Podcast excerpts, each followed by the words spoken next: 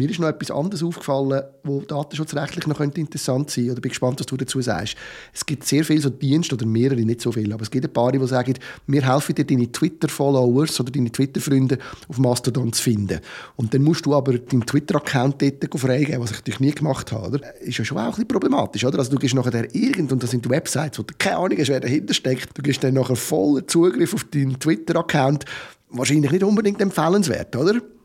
Das ist eigentlich so ein Klassiker bei den Social Media Plattformen. Irgendwelche Dienste, wo man Zugriff gibt auf das eigene Konto und dann versprechen die etwas. Im besten Fall sind das gute Funktionen. Häufig sind es dann aber betrügerische kriminelle Aktivitäten. Da gibt es immer wieder Facebook-User und so, die sagen, ah, ich bin gehackt worden. Dabei haben sie einfach jemandem Zugangsdaten gegeben, sind dazu verleitet worden. Jetzt da bei diesen Tools, die das anbieten, quasi die Migrationsfunktion, die sind eigentlich gut, was ich bis jetzt gesehen habe. Zum Beispiel muss man halt sehr gut schauen, was nehmen die für Berechtigungen.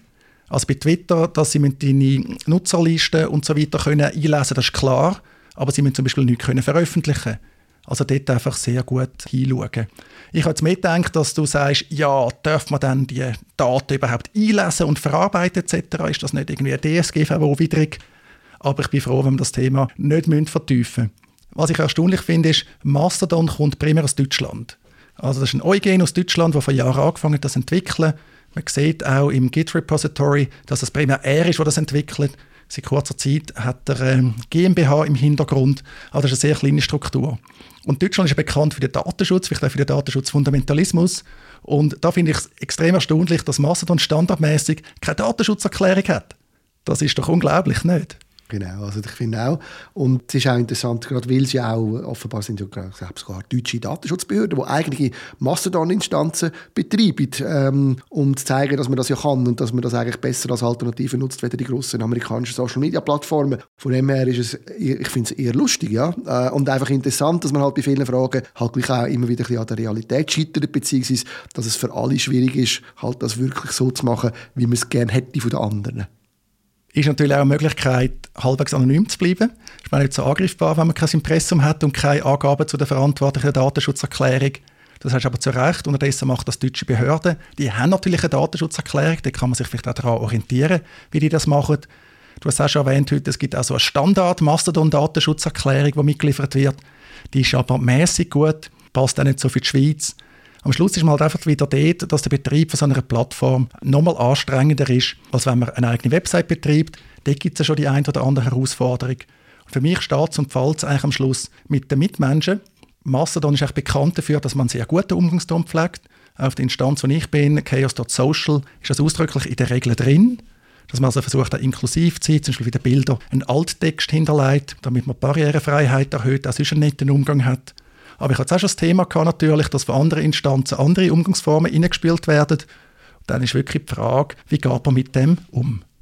Auch bei diesen Fragen und bei vielen anderen, es ist definitiv so, Mastodon hat Haufen Fragezeichen, aber jetzt, ich bleibe dabei, ich finde es ein interessantes, spannendes Experiment. Ich finde es eigentlich toll, dass es jetzt einen Grund gibt, dass so, so ein Move im Moment gerade stattfindet und ich finde vor allem die zugrunde liegenden Ideen, die finde ich eigentlich super lässig, dass die ein bisschen Auf Aufwind bekommen und bin sehr gespannt, wie das weitergeht.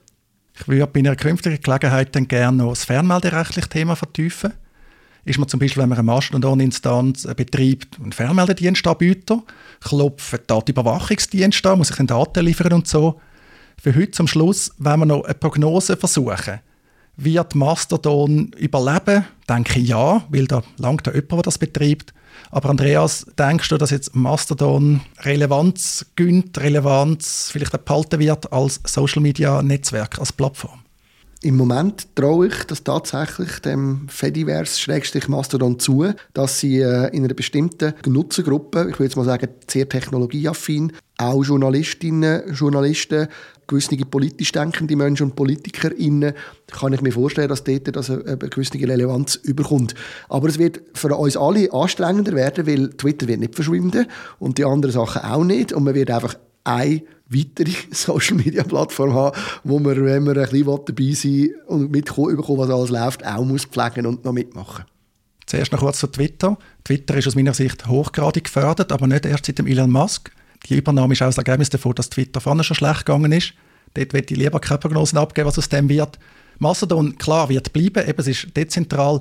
Ich glaube nicht, dass es die große Relevanz wird überkommen, dass der Hype wird vorbeigehen. Gerade zum Beispiel für Medienschaffende ist Mastodon überhaupt nicht geeignet, weil man kann nicht über aktuelle Themen reden. Du findest nichts. Wir haben kürzlich das Beispiel gehabt, da sind äh, Raketen in Polen eingeschlagen. Ist das jetzt aus Russland, aus der Ukraine? Das hat bei Mastodon quasi nicht stattgefunden. Mangels Suchfunktion findest du nichts. Das Community Building ist sehr erschwert, einfach weil es halt fragmentiert ist, auch mit der Absicht. Du kannst zum Beispiel auch andere Posts nicht zitieren. Threading funktioniert nicht richtig. Und eben, das sind Features, wo man sagt, das haben wir absichtlich so. Darum ist meine Prognose, dass Friktionen zu gross sind. Aber in Nischen, die auch grosse Nischen können wird Mastodon sicher noch eine lange Zukunft haben.